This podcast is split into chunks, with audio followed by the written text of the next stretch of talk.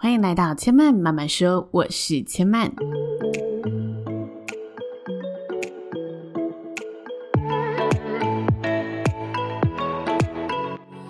目前频道在 Apple Podcast、Spotify、KKBox 以及 Google Podcast 都听得到。喜欢的朋友，欢迎帮千嫚订阅并留言评论，让更多人可以认识千嫚慢慢说喽。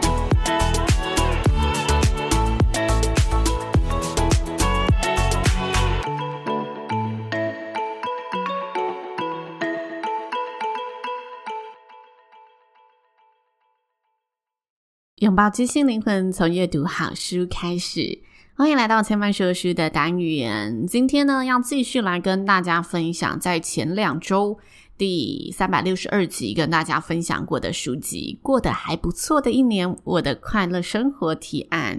在三百六十二集跟大家分享了，就如何控制自己无意识的判断或关键行为嘛，然后以一些呢科学上的理论来跟大家佐证。那今天呢，我跟大家说我要分享的里面的故事，所以接下来跟大家分享的故事呢，我当然希望这两集还是有关联性的，所以我挑了一个我自己觉得也非常有趣的故事。那这个故事的小标题呢，叫做“快乐的经验是可以增强或减弱的”。关键在于你要花多久的时间在上头，你付出的心力有多少。所以呢，这跟三百六十二集是有呼应的哈，就是呢，你如何去做出你的关键行为。那在这个文章的一开头呢，他先跟大家分享，就是他相信呢，大家应该都有听过生死学大师所说的悲伤五阶段。也许大家没有看过这个大师说的，但是我觉得在某一些电影啊，或者在戏剧里面，包括前几年非常红的《俗女养成记》，就演到这个五阶段。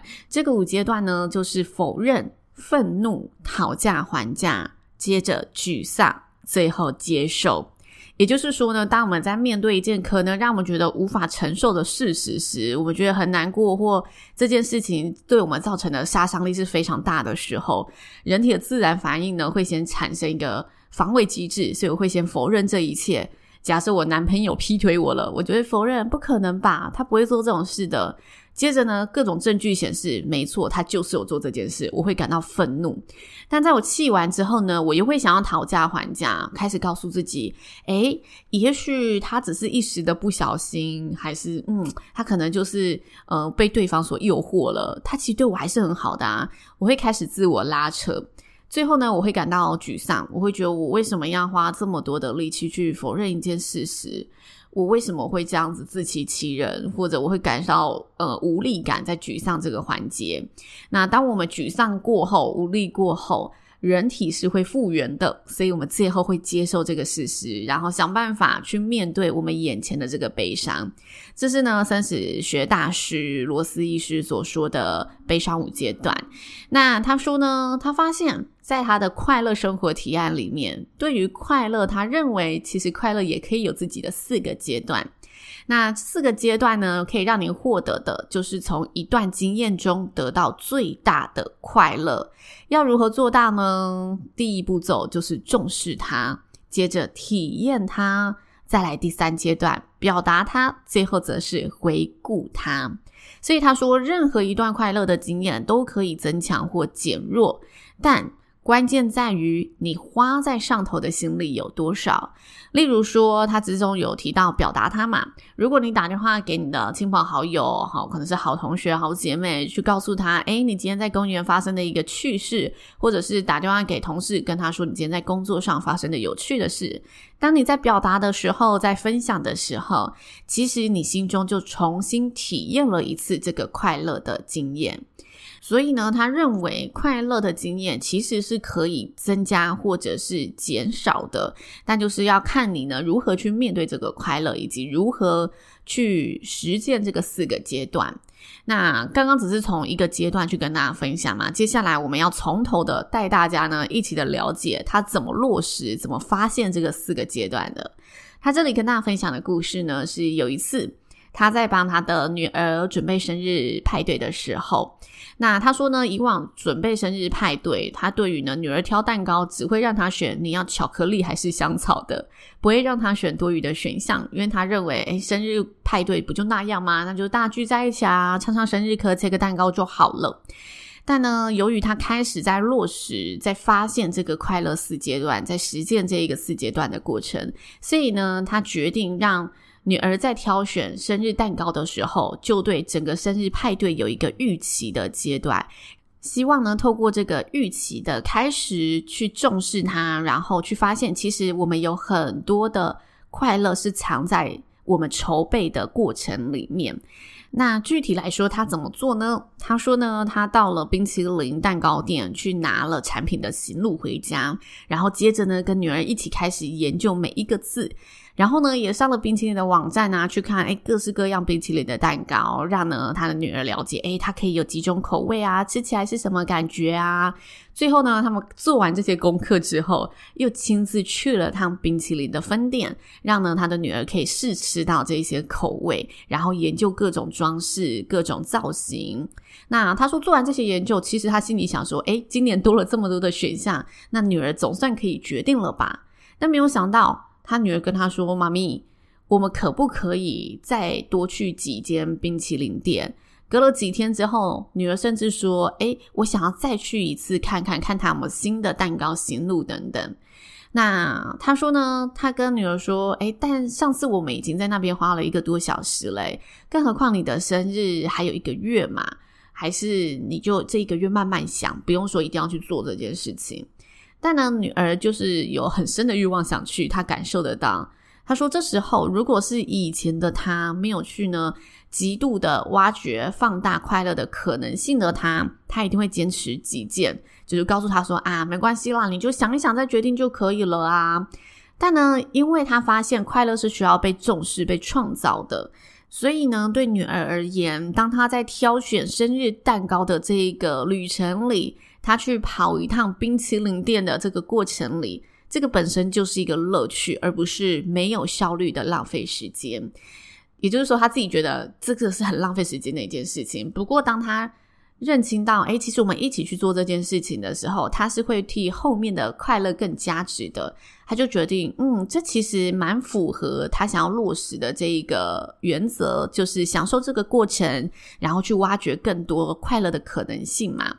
毕竟吃蛋糕的快乐呢，可能在那个当下你只能享受个三五分钟。但如果你从挑选蛋糕的过程开始，当我们在挑选、在筹备的过程当中，我们可以获得非常多的期待，然后非常多的参与感。那在这个期待和参与感之中，我们就会获得。内心的满足和愉悦，因此呢，他说，他认为对快乐的期待有时候是可以有助于，或者甚至会大于我们真正体验到的快乐，因为这让我们更有理由陶醉在其中。所以最后，好吧，他让步了，他跟女儿说：“那我们星期五放学之后就一起绕过去看一下吧。”那在他呢陪伴女儿筹办生日派对的这个过程当中，他也发现，其实他看到了小孩是如何很单纯的想让自己更快乐的这个过程。看到小孩呢，就是非常单纯的，只是想要把这件事情做得更极致。他也重新的找回了一种感觉真好的快乐来源。那是一种长大后我们早已遗忘的感觉真好的快乐来源。我在想，他这里的感觉真好啊，就是很单纯，你只是想要去完成一件你想庆祝的事，想要去完成一件你心里很期待的事，不带任何多余的算计或者不嫌任何的麻烦。因为我觉得长大之后很多事情，我们的确会预先想到说，如果我要做这件事情，我背后要付出的行动时间还有心力是什么？那因为那一些行动时间跟心力就会打消了我们现在的念头，但也许。那一些行动时间跟心力，对往后的我们而言，回忆整件事情，其实它都会是有扩充快乐的可能。这是他这个章节想要跟大家分享的。快乐的经验是可以增强或减弱的，要看你有没有好好的去重视它、体验它、表达它，以及最后的回顾它。那为什么我会想跟大家分享这一个故事呢？因为它里面是在呃分享生日派对筹备的故事嘛，那我平常呢工作呢就是婚礼主持嘛，所以我其实，在婚礼筹备的过程中，应该说陪伴新人筹备婚礼的过程中，我自己也有过这样的体悟，就是有时候当我们在跟新人讨论事情的时候，你会感受到，嗯，他对于这一场婚礼好像不这么的重视，他好像就是有一点，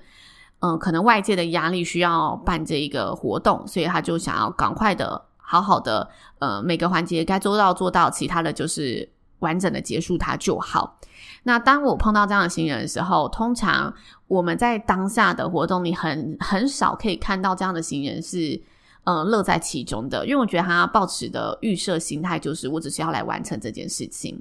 但有些婚礼它看似非常非常的简单，就是他没有安排任何的活动，他也没有说要跟谁交代，他纯粹。就真的是想要跟大家分享我的快乐，或者是他纯粹想要纪念自己人生的这一个阶段，这个里程碑。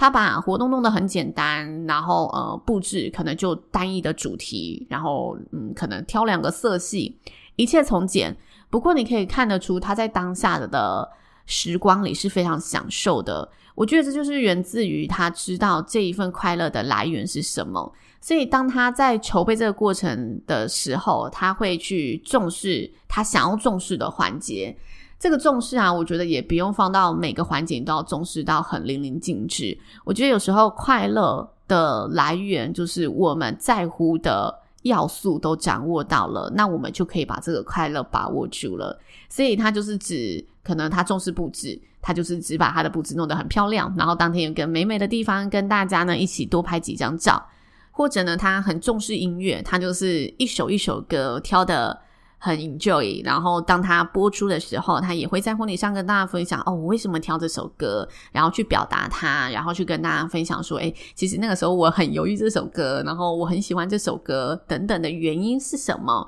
我觉得有时候这一些婚礼的过程，我就可以感受到，其实他们是在扩充他们的快乐的。他们重视这一场活动，然后他们尽情的在筹备的过程当中去体验它，接着他们在现场或者在事后去表达他得到的快乐，然后跟着好朋友一起看着这些婚礼照片去回忆。我们一起经过的这一些快乐有哪些？我觉得特别啊，是回顾它这件事情是很可以增强我们对快乐的记忆的。像是很单纯的，我们每年都替家人安排一个呃母亲节大餐，安排一个父亲节之旅。然后，当我们每年要再去完成这件事情的时候，我们就会想着，就会一起回忆着，诶，哪一年我们曾经去过哪里，做了什么事情？哪一年我们曾经一起呃吃过哪一顿大餐？然后当我们在现在这一个大餐里回忆，诶，过往做过的事情的时候，又可以增加很多话题性。同时间，我觉得每一次的回顾都是加强大家的连接，加强大家的记忆。他其实书中里面还有讲到拍照这件事情，他认为拍照其实也是一个很值得去重视的呃小细节，就是你在平常拍照的时候，就代表你。把这个东西记录下来了。当你记录下来之后，你可能会分享给朋友，在分享的过程当中，你就收获了再一次加深的快乐。接着，可能隔了几年，你打开这个相簿回忆它的时候，你会想起哇，当时的确我有过这样子的一个经验、经历或者安排。那。我觉得拍照这件事情啊，就是如果适度的话，我个人会是蛮认同的。因为其实我有一阵子很不喜欢拍照，与其说不喜欢呢，是我有一阵子对这件事情很厌倦，有点懒惰。我觉得啊，好像就是要尽情享受眼前可以享受的事情。但呢，我发现呢。嗯，偶尔替自己留几张照片，就你可能去一趟旅程，你不要无时无刻的拍，你就是诶到这里你觉得很美，随手记录一张。我觉得这种随手记录一张啊，是很值得去做的事情，因为它的确可以帮助我们在人都会忘记的时候去回忆起。哦，对对对，我们这一趟旅行去吃了什么拉面？哦，对对对，我们呃那个时候毕业典礼做的是什么事情？我相信。光是我现在年纪要去回忆说，哦，我在大学的毕业典礼、高中的毕业典礼做了什么，我都会有点淡忘。但是当我看到这些旧的照片或者我旧的社群贴文，我都会想起，哦，对对对，其实那时候我做了什么有趣的事情。而透过这些回忆，透过这些回顾，都可以让我们更加肯定，其实我们的昨天是快乐的。他其实书封最后面有跟大家说一句话，他说。我们愿意付出一切去换取昨天的生活，然而我们的昨天却过得不止感激也不快乐。我觉得这两句话，我第一次看的时候觉得啊，好像有点负面呢。就为什么你不是 付出一切去换取明天更好的生活？但我在仔细想了一段这这个话语当中，它传递的意思，我觉得诶是非常有道理的。就常常我们在现在活得不开心的时候，我们就会想着啊，嗯，哪个时期的我们过得好快乐哦。但往往我们在那个时期，我们也没有意识到我过得很快乐。就像很多人出社会后，他会怀念起自己的学生时期，但往往在学生时期，你又会觉得，诶，自己好像只是单纯的在做你觉得平常的事情，没有想到那个平常的事情其实就是值得你感恩、值得你快乐的。没有想到那些嗯日常的琐事，会是让你 N 年过后回顾起来，觉得哦，我应该要很珍惜的事情。所以他想告诉大家，整本书的精神理念就在于最被我们低估的承认，莫过于是快乐的责任。我们每个人都应该要让自己活得更快乐。快乐不是美德，也不是愉悦，而是一种成长。这本书分享到这里，那如果呢，你是喜欢平常看部落格文章的人，这本书绝对很适合你，因为它就是。轻松，然后生活化、生活感十足的一本书。那也希望大家会喜欢今天分享的内容喽。千嫚慢慢说，今天就说到这里了，邀请大家下次再来听我说喽，拜拜。